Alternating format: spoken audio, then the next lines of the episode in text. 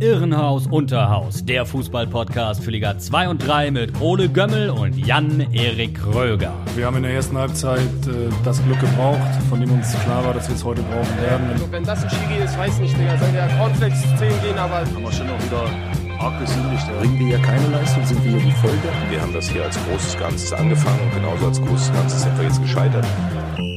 Pfefferfuß. Hallo und herzlich willkommen zu einer neuen Folge Irrenhaus Unterhaus, der Fußballpodcast für die zweite und dritte Liga von und mit FUMS. Und äh, mir ist heute Ole Jonathan Gömmel mal wieder zugeschaltet. Mein Name ist Jan-Erik Kröger und wir halten es auch in diesen Zeiten mit den Worten, äh, mit dem Motto Irrenhaus statt Clubhaus. Ole, ist dieser Clubhaus-Hype auch schon bei dir angekommen? Ja, auf jeden Fall. Ich habe schon äh, versucht, mir es runterzuladen, aber mich will niemand einladen. Deswegen. Ja, bist du noch ja, außen vor. Genau, wird vielleicht nichts, aber ja, mal schauen, wie lange das noch äh, akut bleibt oder auch dann wieder in der Versenkung verschwindet. Wer weiß, vielleicht Ja. ist auch das nächste große Ding. Ich finde es übrigens schön, dass du immer noch wie so ein äh, kleiner Labrador dich freust und so eine netten Begrüßung hier aussprichst zu Anfang der Folge. Da krieg ich direkt super Laune. Gänsehaut kriegst du da. Das auf jeden Fall auch. Ja. Nee, aber ich weiß nicht, hast du schon Clubhouse-Einladungen bekommen, beziehungsweise dich Nee, da, ich nicht. da dahingehend irgendwie informiert? Nee, habe ich nicht, aber wir können ja vielleicht mal die, die Hörer, die damit noch nicht so vertraut sind, äh, einmal kurz abholen. Ähm, Ja, erläutere das nochmal bitte, genau. Ist, äh, also ich habe es bisher so verstanden, eine exklusive App, zu der man eingeladen werden muss. Bisher können nur ähm, Apple-User darauf zugreifen und funktioniert folgendermaßen, äh, dass man nicht sehen kann dort, sondern nur hören kann und äh, ja an Diskussionen teilnehmen kann, äh, da live interagieren kann mit den Gastgebern dieser Diskussionen, zum Beispiel auch Podcasts. Ähm, Achso, also man da, ich, ich dachte gerade, man, man kann nur konsumieren. Das wäre dann ja nicht wirklich eine Diskussion, das wäre dann ja sehr einseitig. Kommt ihr aus China oder? Boah, frag Woher? mich nicht, du. Keine Ahnung. Nee, okay, aber du kannst sozusagen teilnehmen an Live-Sendungen und dann Ja, dich da so wie ich mit das den verstanden habe, schon. Zuschauern austauschen. Gefährliches Halbwissen, aber. Hört sich jetzt nicht so innovativ an, aber nun gut. Das sagen wir, die einen Podcast haben, der Irrenhaus Unterhaus heißt. Auch. Ja. Aber gut, wir schauen, äh, ja, wir halten die Märkte, wir halten die Märkte im Auge für euch, Ja. liebe Hörerinnen und Hörer. Ja, kommen wir mal wieder Deswegen- zum, zum Kerngeschäft hier unserer eigentlichen, Genau. äh, unserer eigentlichen Sendung, die wir hier ja nun mal haben. Und zwar Fußball, zweite und dritte Liga. Ole, was war da am Wochenende los? Ich will eigentlich nochmal dazwischen grätschen. Ja, äh, die Zuschauer können sich noch dran erinnern, es gab letzte Woche eine Sonderfolge, nämlich zu Holstein Kiel und dem furiosen Weiterkommen im DFB-Pokal. Wie ist der Rest deiner Woche so gewesen? Musstest du auskatern? Hast du Kontakt gehabt nach Kiel? Äh, was äh, ja, ist noch so passiert im Nachgang dieser DFB-Pokalpartie? Weil es ist was so Monumentales, das will ich heute nicht ganz unberührt lassen. Nicht unter den Teppich kehren, ja, das finde ich gut, Nee, dass du das nochmal thematisierst. Ähm, ja, meine Woche war, also ich musste mich nach wie vor ein bisschen zwicken, noch ein paar Tage später, dass es wirklich passiert ist und das Ganze ein bisschen sacken lassen. Äh, ja, ich hatte Kontakt zu, zu ja, Freunden und Bekannten, die äh, Kiel-Anhänger sind und äh, ja, es auch nicht glauben konnten. Äh, teilweise ist da im privaten Kreise auch noch ein bisschen äh, der Sieg begossen worden, noch in der Nacht. Ah ja. Äh, aber nicht so bei mir. Ich äh, ja, war, wie gesagt, nur, nur betrunken vor Euphorie und Glück und Nee. nicht, äh, Ab- ja. Apropos sacken lassen, ich muss noch einmal einen Shoutout geben. Und zwar äh, hat ja Türkgücü München in den letzten Wochen immer mal wieder sein Fett wegbekommen bei uns. Ich habe mir gerade eben Rührei mit Sucuk gemacht. Und Ah. äh, dieser Sucuk, diese Sucuk-Wurst war vom Hauptsponsor von Türkgücü München. Und da muss ich einmal kurz Props aussprechen. Es hat richtig gut geschmeckt. Ehrlich? Also, ja, äh, kann ich nur... Hast du das Kann ich bewusst nur- gekauft oder war das Zufall? Nee, habe ich nicht. Äh, tatsächlich habe ich es nicht bewusst gekauft. Ich habe äh, mir am Freitag, glaube ich, diese Wurst gekauft, weil ich mal wieder Bock hatte auf äh, Rührei mit Sucuk. Und dann habe ich vorhin noch mal im Vorfeld dieser Sendung das Spiel von Türkgücü gegen Viktoria Köln geschaut und habe ich gesehen, hä, da auf deren Brust prangt doch derselbe Schriftzug wie auf meiner Wurst vorhin. Oh Gott, oh Gott, ja. Und ja, hat halt gut geschmeckt, ne? ja. Also ja, gut. Und übrigens habe ich auch noch gesehen, äh, bei Uerdingen Co-Sponsor, dieselbe Firma. Ach, Also an, ja. äh, macht die Augen auf und wenn ihr mal Bock habt, wieder für irgendwas Sucuk zu verwenden, dann äh, schlagt zu. Gibt's auch bei einem sehr großen deutschen Lebensmitteldiscounter. Aber das wollte ich nur mal Werbung. gesagt haben. Um mal hier ein bisschen off-topic zu starten. Aber ja, das äh, müsste ich mal einfach mal raus, raus, äh, raushauen. Aber Ja. genau, du hast schon gefragt, was ist passiert. Zweite, dritte Liga hat gespielt. Zweite Liga hat ein bisschen mehr gespielt als die dritte Liga. Da gab es schon wieder Absagen. Ja, Vielleicht einmal kurz nochmal im Vorfeld. Hansa Rostock gegen VfB Lübeck wurde abgesagt. Fand ich natürlich sehr schade, weil ich natürlich schon heiß war auf das Derby. Du äh, weißt es selber am besten, wie ich am, Mhm. am Samstagmorgen schon mit den Hufen geschart habe. Aber dann wurde kurzfristig das Spiel abgesagt, der Platz sei nicht bespielbar gewesen, obwohl morgens um 10 noch eine Platzkommission auf dem Feld war an der Lohmühle in Lübeck und gesagt hat, hm, okay, wir warten noch mal ein bisschen. Und der Schiedsrichter hatte da auch schon den Platz begangen und noch nicht ganz abgepfiffen. Aber dann kurz vor dem Spiel die Entscheidung, nee, machen wir nicht, wollen wir nicht. Und deswegen kein Hansa gegen Lübeck. Äh, meine Freundin kommt ja tatsächlich aus Lübeck und ich wollte sie nochmal vorbeischicken, dass sie nochmal überprüft, ob der Platz wirklich so unbespielbar war, weil sie nicht so weit weg von der Wo- Lohmühle wohnt. Ähm, Hat sie gemacht und sie meinte, doch, da hätte man drauf spielen können. Also, äh, ich wittere Verschwörung von Seiten der Lübecker. ja. Die wollen Hansa Ich den Wind aus den immer, Segeln äh, also der, der Grund war ja, dass der Platz äh, zugefroren ist und äh, ja anscheinend Verletzungsgefahr da geherrscht hätte. Äh, ich dachte eigentlich immer, dass es Pflicht wäre für Vereine in der dritten Liga eine Rasenheizung zu haben. Ja, das, äh, das stimmt. ist auch so. Allerdings für Aufsteiger kann ein Ausnahmeantrag ähm, beantragt werden und äh, ja, dann kann man mit einer Ausnahmegenehmigung spielen, wie es bei Lübeck derzeit der Fall ist. Aber, auch nur ein Jahr, ne? Ja, nur ein Jahr, genau. D- deswegen, also müssen sie sich auch mal ranhalten. Ich weiß nicht, wann das passieren soll, weil jetzt so eine Rasenheizung da einzubauen ist auch keine Sache, die du dann in einer Sommerpause mal regeln kannst, oder oder doch? Ich habe keine Ahnung von von Statik, aber es Ja. ist, glaube ich, eine kompliziertere Sache. Also ich stelle mir Ja, Rasenmähen ich- ich- einfacher vor. Ja, ich glaube, das geht schon, aber ist natürlich auch äh, kostspielig, äh, abseits von der, ja, von der Situation, ob, ob die Zeit ausreicht. Und das ist natürlich auch gerade durch äh, Pandemie und so weiter nicht die beste Zeit, glaube ich, für kleine Fußballvereine ihr Stadion dann noch dahingehend äh, ja, auszubauen.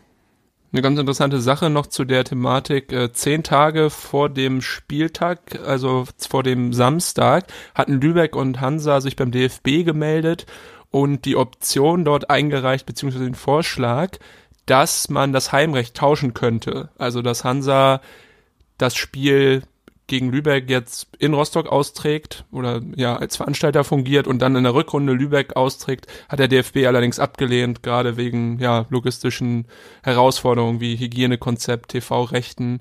Aber die Bereitschaft war doch da, auf beiden Seiten das zu regeln. Nun ja, hat leider nicht geklappt, also eine englische Woche Ja. drauf. Das ist man auch schon fast gewöhnt mittlerweile. Ja, und es war ja auch nicht die einzige Partie, die ausgefallen ist am Wochenende, sondern auch Dynamo Dresden gegen Wien Wiesbaden und Saarbrücken gegen Zwickau. Ja, ich habe auch schon jetzt, diese Woche habe ich ja geschaut, so welche Spiele kommen diese Woche. Und da habe ich auch schon fast gedacht, hä, haben wir hier englische Woche in der dritten Liga? Habe ich was nicht mitbekommen? Aber es sind einfach die etlichen Nachholspiele, die jetzt morgen und übermorgen wieder stattfinden. Ja, vier Stück. Es ist echt, ja, teilweise anstrengend. Ich find's schade, dass der, der Spieltag so auf, aufgesplittet ist durch diese ganzen Ausfälle und auch irgendwie Ja, das echt wirklich natürlich. ein blöder, blöder Nebeneffekt der Pandemielage im Ja. Moment. Ja. Das ist richtig, ja. Ähm, was war sonst noch so los in der dritten Liga? Dort, wo gespielt werden konnte. Äh, Kaiserslautern hat eine Führung aus der Hand gegeben. Kaiserslautern gegen Ferl im schönsten Stadion der dritten Liga. Ich muss ganz ehrlich sagen, das erinnert mich immer, ich habe mal gearbeitet während meiner Schulzeit, nee, kurz nach meinem Abi habe ich äh, einen Nebenjob gehabt in einem, in einem Lager, in einem Akkulager, wo ich da auch immer mit der Meise und im Hubwagen gefahren bin und daran erinnert mich immer so ein bisschen das, das Ferl-Stadion, an so eine Lager, an so eine Lagerhalle. Aber es ist, ganz, ist ja ein ganz nettes, ganz nettes Ambiente. Auf Ja. jeden Fall, ja, Kaiserslautern mit äh, einem Neuzugang, mit Jean Zimmer, der verlorene Sohn, war ja, ähm, aus Düsseldorf zurückgekehrt, hat auch direkt äh, gut gespielt und Kaiserslautern fing auch echt an wie die Feuerwehr, muss ich ganz ehrlich sagen. Ich war überrascht, wie gut sie gespielt haben, haben ja auch dann recht schnell das 1 zu 0 durch Pourier erzielt. Derselbe Mann, also Pourier, wurde danach aber auch zum tragischen Helden des Spiels. Er hat nämlich einen Elfmeter vergeben. Also Kaiserslautern, die ja auch eigentlich darauf angewiesen sind, zu punkten, weil es ja nach wie vor nicht so rosig läuft bei denen, sind auf Platz 16, haben jetzt einen Sieg aus den letzten fünf Spielen. Ist alles nicht das, was man sich dort vorstellt. Und da, ja, kam ein Elfmeter gegen Ferl im Stand von 0 zu 1. Er hat total gelegen, aber Poirier hat es nicht geschafft, diesen Elfmeter reinzumachen und deswegen, ja, musste Kaiserslautern dann zittern und es kam, wie es kommen musste, kurz vor Schluss für die SC Verl. Zack, für den SC Verl, sorry. Ich habe vorhin einen Artikel geschrieben über AC Mailand und, und SSC Neapel und das ist ja immer die SSC und die AC. Ja. Deswegen war ich jetzt auch gerade bei SC, noch bei die. Aber ihr wisst, was ich meine. Ja, ja Ferl konnte noch den Punkt retten und das ist auf jeden Fall ein Erfolg. Gerade nach dem furiosen 4 zu 3 unter der Woche gegen Unterhaching, jetzt auch gegen Kaiserslautern einen Punkt zu holen.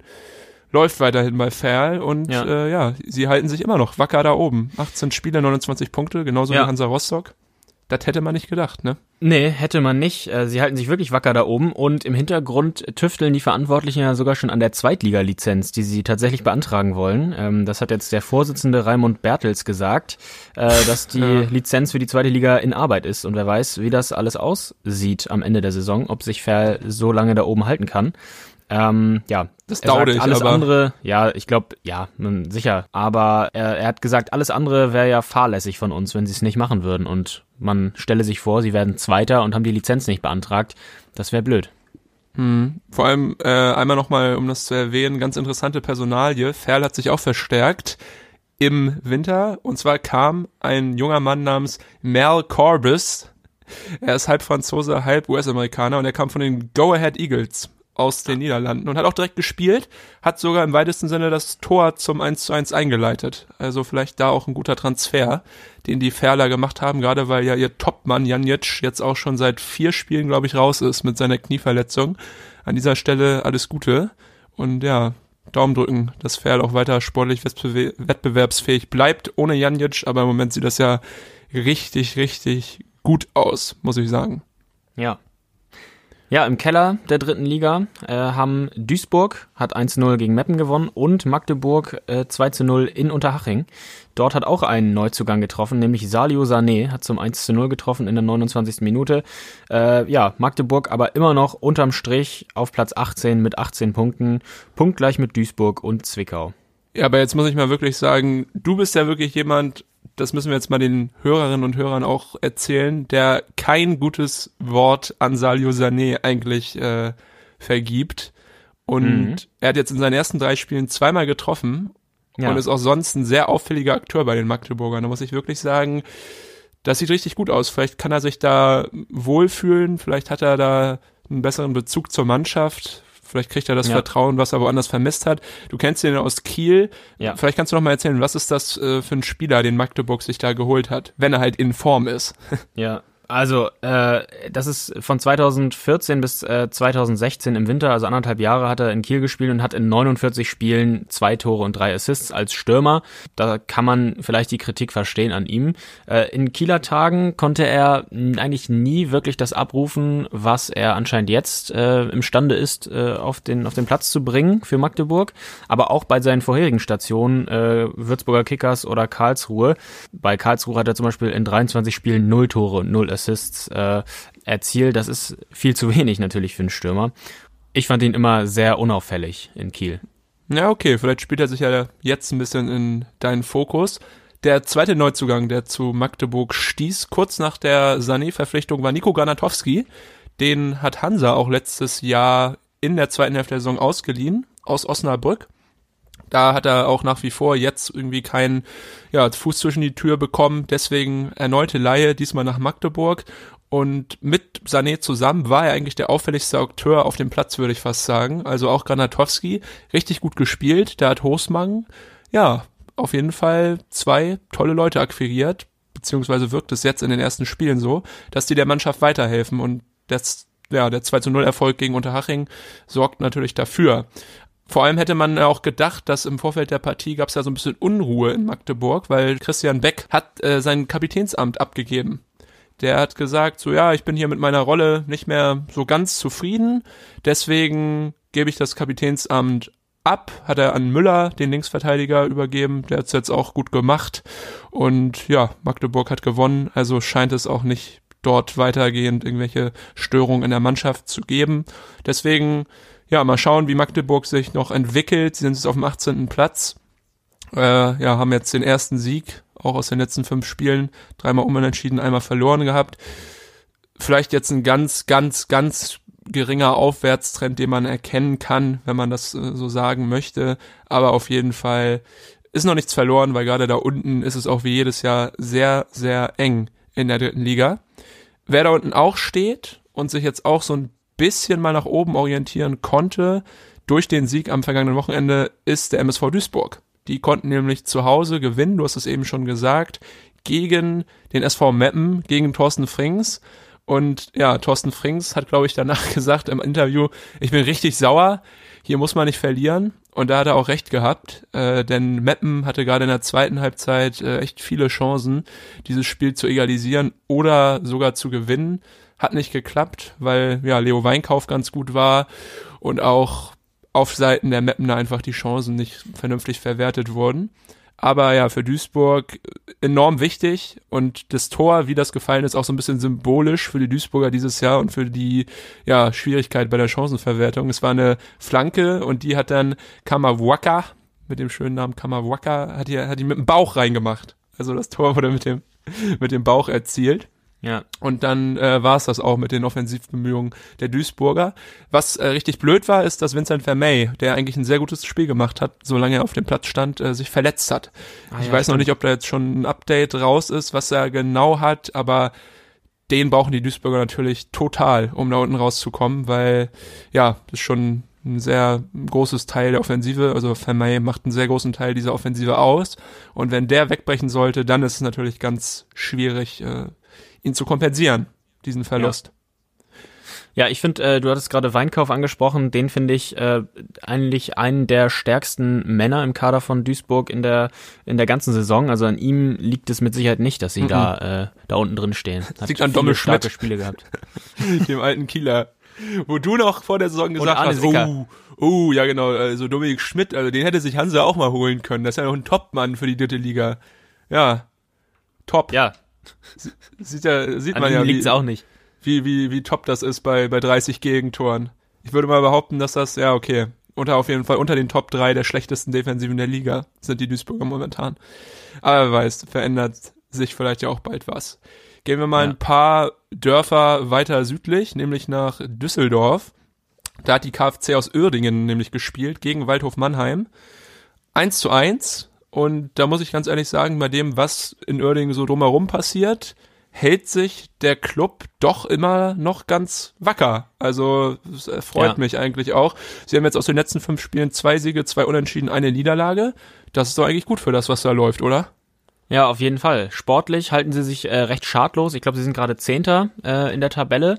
Genau, Ähm, ja. Nebenbei äh, sind, liegen natürlich die Hauptprobleme beim Verein. Ähm, der angekündigte Rückzug von Michael Ponomarev äh, ist jetzt in die Tat umgesetzt worden, indem er zusammen mit Nikolas Weinhardt äh, zurückgetreten ist als erster Vorsitzender. Nikolas Mhm. Weinhardt äh, war der zweite Vorsitzende des äh, KfC Uerdingen 05 und es gab ja in der letzten Zeit Gespräche mit äh, zwei potenziellen Nachfolgern als Investoren von Ponomarev. Äh, da gibt es laut äh, Vereinsoffiziellen jetzt nur noch eine kleine Restchance, dass einer der beiden äh, tatsächlich der neue Investor wird. Und sollte es scheitern, sollten die Verhandlungen scheitern, dann wird der KfC in der kommenden Saison wohl nicht mehr in der dritten Liga spielen, sondern in, in der Regionalliga, hat äh, Ponomarev schon verlauten lassen. Weil eine Mannschaft, die um den Klassenerhalt kämpft, kostet vier bis fünf Millionen Euro. Wenn man aufsteigen will, werden acht bis neun Millionen Euro benötigt, hat er gesagt. Vom Fernsehen gibt's im Moment eine Million, den Rest zahlt er. Und äh, ja, er ist nur noch bis zum Sommer dabei. Deshalb rät er dem KfC für den Fall, dass kein Investor gefunden wird, in der Regionalliga zu spielen und gesunde finanzielle Strukturen zu Das schaffen. ist ja sehr nett von ihm, dass er Ja. dem KfC rät, gesunde finanzielle Strukturen zu schaffen. Er war übrigens immer noch im Stadion mit seinem Sohn wieder. Jetzt auch noch Ja. beim Wald Spiel gegen Waldhof. Auch wieder schön, zack, Maske unter der Nase. Aber wenigstens Unterstützung. Das, das muss ich auch nochmal sagen, das fand ich auch irgendwie so ein bisschen unangenehm oder so cringe einfach. Diese riesengroßen Stadien, also gerade das in Düsseldorf ist ja nun sehr groß. Mhm. Und dann schießt Oerding ein Tor und dann wird da Tsunami, dieser Hausmusik-Track eingespielt. Ja, ja, ja. Und ja, am Ende sitzen dann halt nur Ponomarev, sein Sohn und so ein paar Geschäftspartner oder Freunde. Und es Ja. ist einfach dieses, dieses monumentale Lied, wo man eigentlich so kollektiv ausrastende Massen vor seinen Augen hat. Und dann ist da Ja. einfach nur, sind so elf Mann, die sich so ein bisschen freuen. Ja. Aber ja, das ist ja auch äh, überall so. Übrigens auch, ja, die Torhymne von, von Holstein Kiel, die musst du, dafür musst du dich nachher auch nochmal rechtfertigen. ja. Aber ja, ja ich Uerdingen, bin heute im Rechtfertigungsmodus. Ja. sehr gut. Uerdingen Aber nach äh, wie nochmal vor zum Stadion. nicht so schlecht. Ja, teuer, teuer, ne? Ja, teuer, teuer und äh, auch das hat Ponomarev äh, der Stadt angekreidet und äh, er sieht beim bei der Stadt eigentlich die Hauptschuld für die für die finanzielle Misere, äh, weil also er keine Bereitschaft von der Stadt aus sieht, wieder in die Grotenburg zurückzukehren in das äh, eigentliche Stadion vom KfC Uerding, die momentan umgebaut wird und es ist jetzt schon die dritte Saison in Folge, äh, in der der KfC seine Heimspiele in einer anderen Stadt in einem anderen Stadion austragen muss. Und das ist auch ein einmaliger Vorgang im deutschen, ja, deutschen Profifußball. Und bis heute gibt's auch noch keinen, keinen Termin, keine Aussicht auf eine Rückkehr in die Grotenburg. Und ja, also da hat er nochmal gegen die Stadt nachgetreten auch.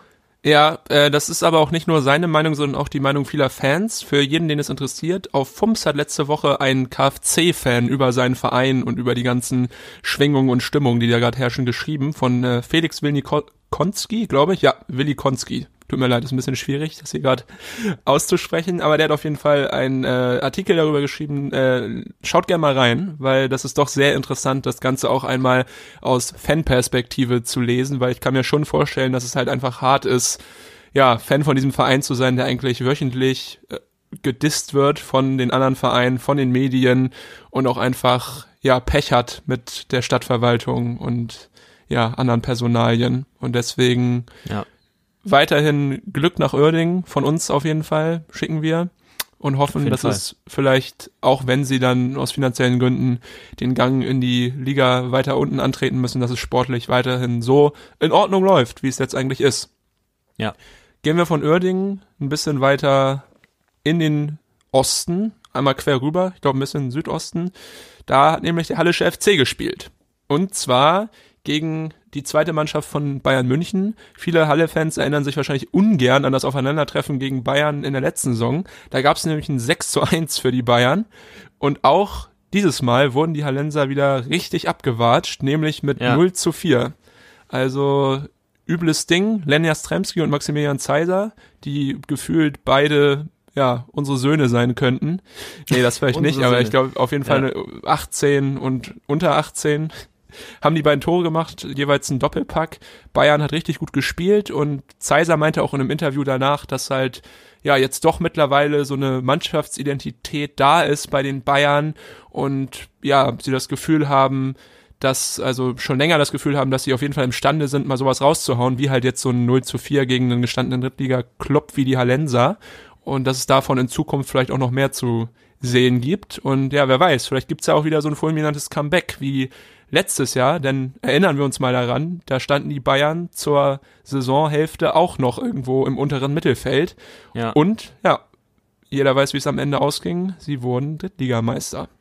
Ja. Für, für alle ist es natürlich ärgerlich, aber ja, da ist auch noch nicht alles verloren. Für alle wird es dieses Jahr wahrscheinlich eher auch eine Lehrgeldsaison, sind ja auf dem neunten Platz, haben den Anschluss zur Spitze noch nicht ganz verloren, aber so super sieht's für sie dieses Jahr auch nicht aus. Gerade die aktuelle Form aus den letzten fünf Spielen, drei Niederlagen, ein Sieg, ein Unentschieden, das ist nicht so super. Ja, und äh, die Bayern, die müssen ab Sommer wohl auf Angelo Stiller verzichten, der, das kam heute die Meldung, äh, tatsächlich nach Hoffenheim geht. Wir haben letzte Woche schon darüber spekuliert, dass er die Verbindung da zu seinem früheren Mentor Hoeneß vielleicht nochmal Ja. nutzen könnte für den nächsten Karriere-Step und so kommt es wohl. Spannend, ja. Also hat er ja sicherlich dann auch hohe Konkurrenz in Hoffenheim. Also Samuel Seko und Geiger sind da ja zu Hause, wenn sie fit sind. Grillitsch, Rudi, Mhm. also gibt's ja viele Alternativen im Mittelfeld. Bin ich gespannt, ob er sich da direkt auf Anhieb durchsetzen kann oder vielleicht auch nochmal verliehen wird, damit er sich irgendwo entwickeln kann. Aber man hat's auch wieder gesehen gegen Halle. Ich glaube, er hat das 1 zu 0 vorbereitet. Da hat er fast so eine Art, ja, Zidane-Spin im, im Strafraum rausgeholt, im Strafraum der Hallenser. Und dann richtig schön vorbereitet auf Zeiser. Also ich war wieder begeistert. Ich bin ja, Ja. eh hier. Angelo Stiller, Fanclub Hamburg. Ich, Da bist ich du gehöre- erster Vorsitzender. Genau, erster, erster Vorsitzender, auch Kassenwart, Hausmeister und einziges Mitglied. Ja. Aber vielleicht kriege ich dich ja irgendwann auch dazu. Ja, Bayern hat auch noch einen weiteren Spieler abgegeben, allerdings Ja. schon jetzt und nicht erst im Sommer, nämlich Leon Dayaku. Der ist zur Ja, Union zur Berlin Union gegangen. Berlin. Ja, was meinst du? Was ist das für ein Wechsel? Ist das eher auf äh, lange Perspektive gemünzt oder glaubst du, dass Dayako jetzt äh, tatsächlich auch in der Bundesliga schon ein paar Einsatzzeiten bekommt dieses Jahr? Also, dass er Talent hat und dass er sich schon ja mit gestandenen Bundesliga-Profis messen kann, das hat er schon ein bisschen unter Beweis gestellt. Er war öfter mal äh, im Profikader auch schon unterwegs, mhm. ähm, der ersten Mannschaft, äh, hat da viel mittrainiert. Also, äh, dass er Talent äh, und die, die Voraussetzung mitbringt für die Bundesliga, das ist auf jeden Fall ja unbestritten, denke ich. Es ist aber wahrscheinlich denkbar, dass er sich nicht auf Anhieb durchsetzen wird bei Union. Ich meine, Union ist ja auch gut drauf, äh, hat eine gefestigte Mannschaft, gerade im Mittelfeld auch mit Robert Andrich, der eine gute Saison spielt, äh, Leute, auch ja. Grisha Prömel, äh, ja, die, die liefern im Augenblick und Union steht ja, ja, sehr weit oben. Also, aber in jedem Fall ist es für Leon Dayaku äh, ja der, auch der nächste Karriereschritt und äh, ein sinnvoller Schritt. Ja, ich glaube auch, dass er da auf jeden Fall Einsatzzeiten bekommen wird, weil man sieht ja auch gerade in der offensiven, äh, ja im offensiven Bereich sind die Berliner ja auch variabel. Fischer setzt da ja ganz verschiedene Leute ein, also Ingwertsen, Avonie und äh, ja, Teuchert kommt da jetzt auch manchmal rein, wird auch manchmal ins Mittelfeld gezogen. Ich glaube, dass da auch durchaus Platz ist für der Jaku, mal ein paar Minuten zu bekommen und bin auf ja. jeden Fall gespannt. Äh, auf Hallenser Seite gab es auch noch einen Neuzugang, den wir eben nicht erwähnt haben. Vielleicht liegt es auch daran, dass er halt sehr blass war. Es war Braden Manu der ja äh, von 2017 bis 2019 schon für die Hallenser gespielt hat, auch sehr erfolgreich damals und dann mhm. doch auch mit ja ordentlich Vorschusslorbeeren in die zweite Liga wechselte, sich beim SV Darmstadt allerdings nicht durchsetzen konnte, deswegen jetzt für eine Laie zurückgekehrt zum HFC, glaube ich, ein guter Wechsel, wo man auch sagen kann, ja, damit kann man eigentlich nichts falsch machen, weil der Junge hat gezeigt, dass er es kann und ich glaube auch, dass wenn er jetzt das Vertrauen wieder bekommt und in Halle ist es ja auf jeden Fall äh, vorhanden, dass er dann auch wieder die Leistung in der dritten Liga bringt und dann auch, glaube ich, ganz gut äh, harmoniert mit Terence Boyd. Mhm. Ja, bei der Verpflichtung, auch wenn es nur ein Leihgeschäft ist, gab es noch einen, äh, ja, einen ziemlich interessanten Fakt. Und zwar hat der Vereinspräsident und auch der Mannschaftsarzt, die haben dabei mitgeholfen bei der Finanzierung, weil das Geld für ihn nicht unbedingt noch im Etat des Kaders äh, vorhanden war. Und um eine finanzielle Rücklage zu bilden, okay. äh, sind da der, der Präsident und der Mannschaftsarzt ähm, ja, eingesprungen. Also Privatkasse oder was, um mal ja, nur sein, privat, sein ja. Monatsgehalt zu, zu, zu zahlen. Ich weiß nicht genau, welchen Teil sie da übernommen haben. Ähm, auf jeden Fall oh Gott, haben sie oh Gott. mitgeholfen. Okay, ja. dann vielleicht doch nicht so gut, wenn es sich am Ende nicht lohnt. Aber ja. naja, zeigt natürlich, wie, wie, wie schön da zusammengehalten wird in Halle. Und das ist natürlich auch gut und schön zu sehen. Ja. Gut, äh, ich will das nur ungern abbrechen, aber würde doch sagen, dass wir jetzt uns mal eine Liga höher orientieren. Von der zweiten gehen wir in die dritte. Nee, umgekehrt natürlich. Von der dritten in die zweite. Ich bin schon ganz verwirrt hier. Und äh, schauen uns mal an, was da auf den Plätzen passiert ist. Los ging es am Freitag im absoluten Kellerduell zwischen dem BTSV und den Würzburger Kickers. 0 zu 0, zwei rote Karten, viele lange Gesichter. Hagen, ja. wie hast du das Spiel gesehen? Ich habe ein stärkeres Würzburg gesehen. Also Würzburg war dem Sieg näher als äh, die Gäste aus Niedersachsen. Haben zweimal, glaube ich, den Pfosten getroffen, am Ende ja. ziemlich gepresst. Sie waren ja auch dann zwei äh, Spieler mehr auf dem Platz, weil äh, Vidra und Janza äh, gelb-rot beziehungsweise rot gesehen haben. Sag mal schon seinen richtigen Namen. Schwenk. Schwenk, ja, ja Manu Schwenk, genau. Ja. Ja. Janza, stimmt, heißt er gar nicht mehr war ziemlich unglücklich. Ja, steht bei Google, aber steht immer noch Janza, deswegen das hat mich auch irritiert vorhin, wenn man sich die Aufstellung dort anschaut. Ja. Aber ja, äh, Mann des äh, Spiels war auf jeden Fall Fasic, würde ich sagen, der Torwart der Braunschweiger, weil ja. in Zusammenarbeit mit dem Pfosten hat er echt ordentliche Dinger da noch rausgeholt und ja, klasse gehalten. Auf Seiten der Würzburger ist natürlich ein großes Manko die Chancenverwertung, aber ein Lichtblick ja, muss ich äh, tatsächlich sagen, und es freut mich natürlich sehr, das sagen zu dürfen, war die Performance von Rolf Felscher wir ja. haben schon über ihn geredet. Der Drip Lord aus Venezuela beziehungsweise der Schweiz ist ja. im Winter aus Los Angeles zu Würzburg gewechselt und hat direkt mal ein gutes Spiel gemacht. Hat einige Flanken an den Mann gebracht, hatte auch noch zwei Abschlüsse während des Spiels und ja, sah gut aus. Und auch äh, der Major, äh, Stefan Meyerhofer, ist da noch reingekommen. Ja. Und ähm, ja, wirkte auch auf jeden Fall äh, ja beeindruckend fit also ich habe ja schon ja. ihm so ein bisschen unterstellt oder dem Verein so ein bisschen unterstellt, dass das nur so ein Wechsel ist, um so ein, ja, eine Persönlichkeit nochmal in den Verein zu bringen, die die Jungs irgendwie so ein bisschen motivieren kann. Ist es sicherlich auch, aber ich bin tatsächlich doch jetzt auch angetan gewesen von dem, was er auf dem Platz gezeigt hat. Deshalb glaube ich, vielleicht auch doch jemand, der da nochmal ein bisschen mehr Einfluss nehmen kann auf die Saison der Würzburger, weil ja, das ist ja auf jeden Fall auch mittlerweile stark notwendig bei den Punkteausbeuten. Ja, total. Und äh, ja, wir haben auch schon mal öfter darüber gesprochen. Bei Würzburg ist immer eigentlich schon in der kompletten Saison eine relativ große Portion Pech dabei und so auch in diesem Spiel wieder. Sie hätten den Treffer verdient gehabt und jetzt haben sie im direkten Duell mit St. Pauli nicht gewonnen und mit Braunschweig auch nicht gewonnen. Das sind die Vereine, total die bitter, auf ja. den Plätzen vor den Würzburgern stehen. Gegen solche Mannschaften musst du eigentlich die Big Points holen, ähm, wenn du noch die Klasse halten möchtest.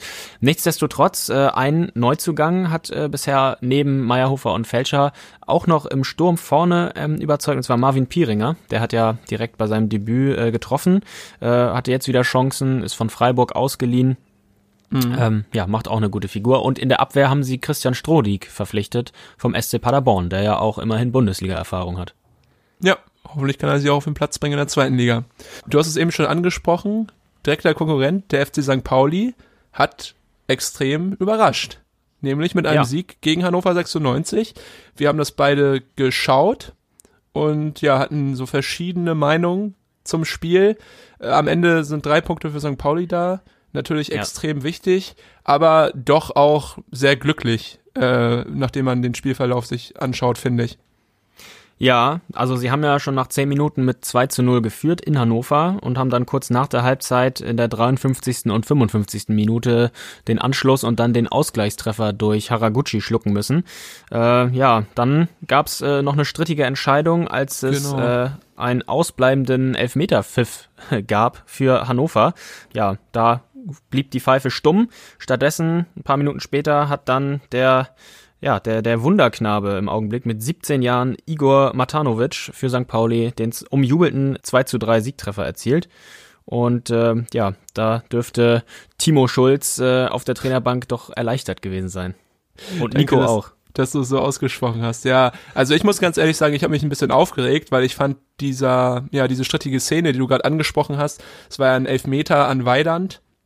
Ja. Und ich verstehe nicht, warum da nicht gepfiffen wurde ich meine, das, also der Schiedsrichter hat sich ja nicht mal mehr äh, zum Videoassistenten bemüht, sondern es wurde ihm wahrscheinlich direkt aufs Ohr gesagt, so ja, nee, passt schon.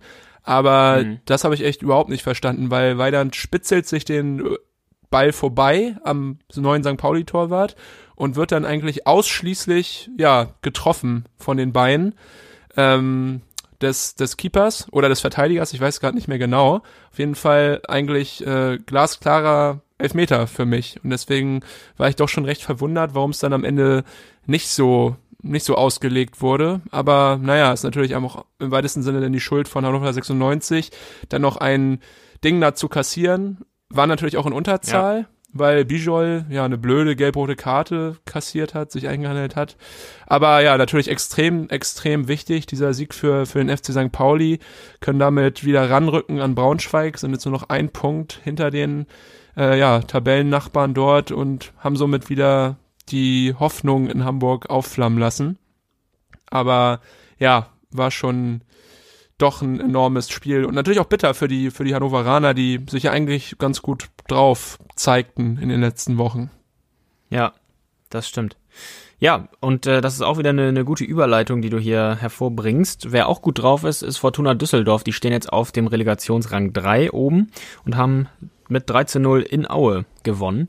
Äh, wenn man das Spiel in Aue verfolgt hat, dann fiel auf, dass da ja relativ viel Schnee äh, runterkam, der Platz noch so ein bisschen weiß war und so kam es auch, dass kurz vor dem Spiel noch äh, Freiwillige gesucht wurden, die den Platz freischaufeln und ein bisschen ähm, ah. ja, räumen vom Schnee und ähm, das ermöglichte einigen Fans äh, das Spiel dann zu schauen.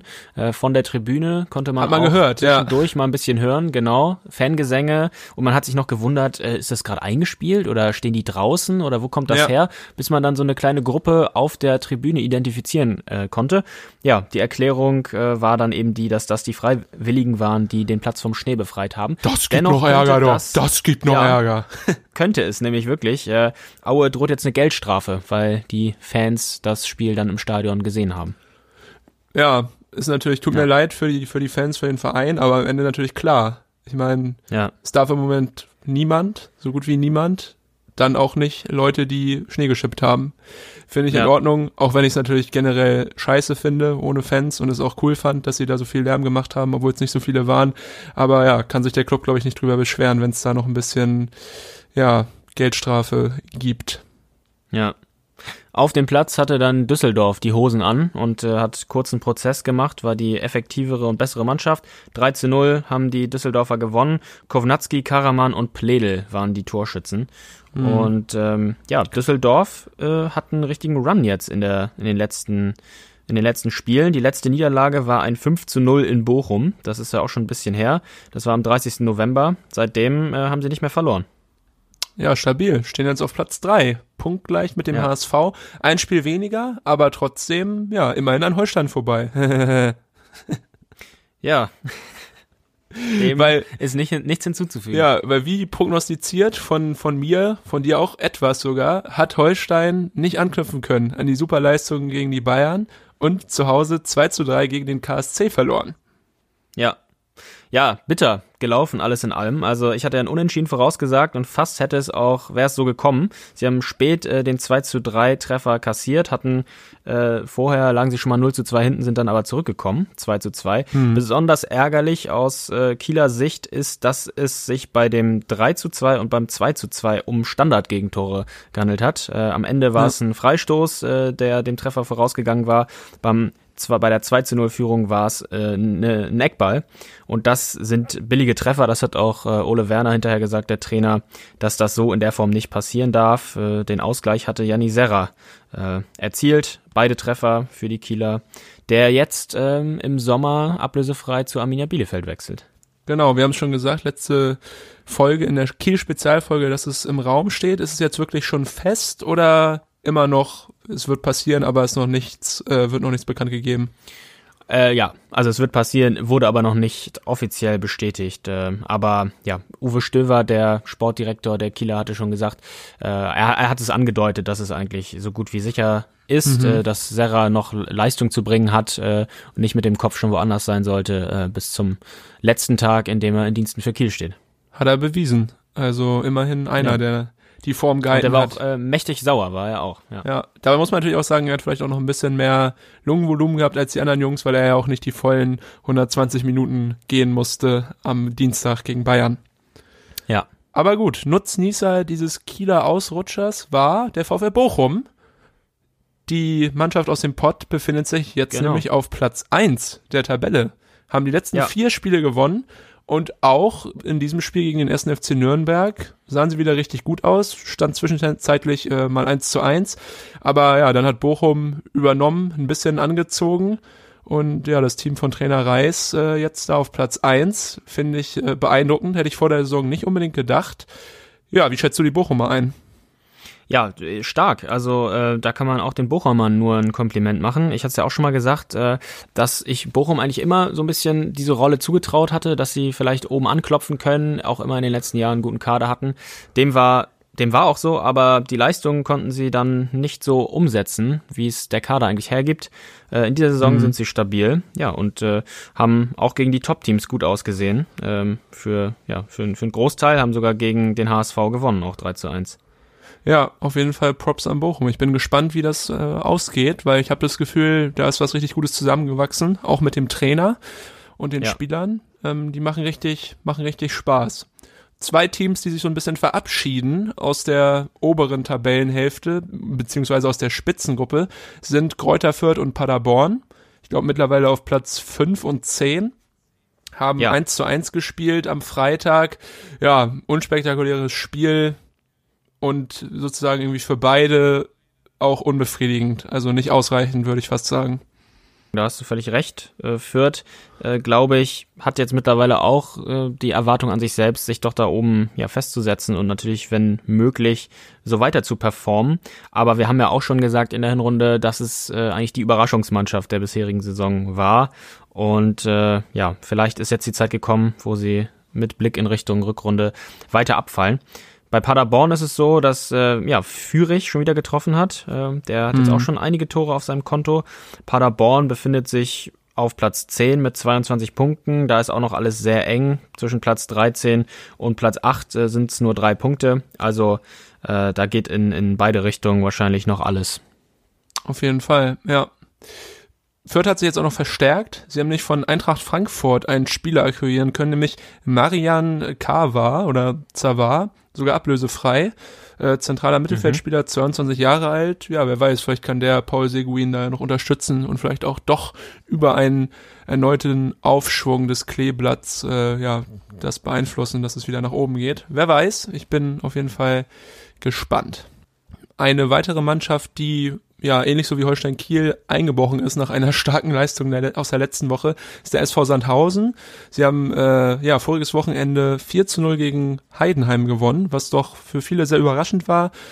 Und da konnte aber nicht so viel mitgenommen werden in das Spiel gegen den Jan. Zwar haben sie 1 zu 0 geführt durch Kaita Ruel und auch wirklich gut, ja, gute erste 10 Minuten gehabt. Aber dann ging es doch rapide, rapide nach unten. Jan George mit einem Doppelpack. Zack, stand es ganz schnell 3 zu 1.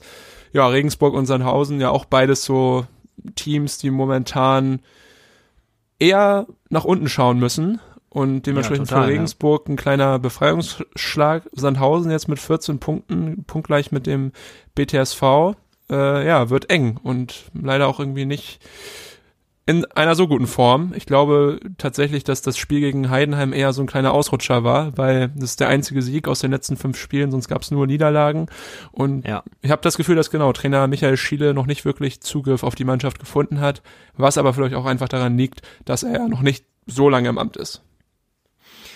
Ja, das stimmt, aber das wird äh, den Sandhäusern ja auch nicht weiterhelfen in Zukunft. Äh, ja, wer, wer sich zwischen ja vielleicht St. ja schon Pauli, äh, ja, wer sich zwischen äh, nicht St. Pauli, sondern Sandhausen und Regensburg äh, geschoben hat, ist der SV Darmstadt 98. Die haben abermals verloren, 0 zu 3 in Heidenheim. Äh, sie haben sich noch auch kürzlich verstärkt mit Christian Clemens, sogar relativ prominent äh, vom 1. FC Köln. Hm. Äh, ja, Darmstadt am Ende der Partie noch, am Ende der Partie noch so eine so eine verkorkste äh, Flanke, die äh, auf die Latte ge gefallen ist von Kevin Müller. Also war kurz davor direkt äh, bei seinem Einstand oder nee, ich glaube zweites Spiel für Darmstadt. Nee, das erste Spiel von ihm gewesen, ne? Ja, das war sein erstes Spiel, ja. glaube ich. Hätte fast äh, ja da den Einstand feiern können mit einem Tor. Leider nicht geklappt. Heidenheim richtig ab abgezockt gewesen. Tomalla und Kühlwetter, die beiden Stürmer haben wieder genetzt. Dann noch der Innenverteidiger der Heidenheimer. Also ja, bei denen ist jetzt auch wieder ein bisschen ja bessere Stimmung als bei der Niederlage gegen Sandhausen. Sind auch nach wie vor noch ja oben in der Tabelle drin mit 25 Punkten. Ja, ist aber auch, glaube ich, eher für diese, ja, für dieses Jahr, also sollten sie, glaube ich, äh, sich damit zufrieden geben, auch mal ruhig im Mittelfeld äh, abzubleiben. Ich glaube, da geht nicht mehr viel nach oben, aber natürlich auch nicht viel nach unten. Ja, heute Abend gibt's gibt's äh, wieder hochklassigen Fußball. Ihr werdet es morgen schon wieder wissen vor uns, wie diese Spiele ausgegangen sind. Äh, HSV gegen Osnabrück und die Schanzer gegen 1860 München. Hochklassige Duelle. Ich bin da auf jeden Fall heute dabei und bin schon heiß. Das war's für diese Woche von Irrenhaus Unterhaus. Wir melden uns kommenden Dienstag wieder wie jede Woche. Wir bedanken uns für eure Aufmerksamkeit und hoffen, dass ihr dann wieder dabei seid. Macht's gut, bis nächste Woche. Tschüss.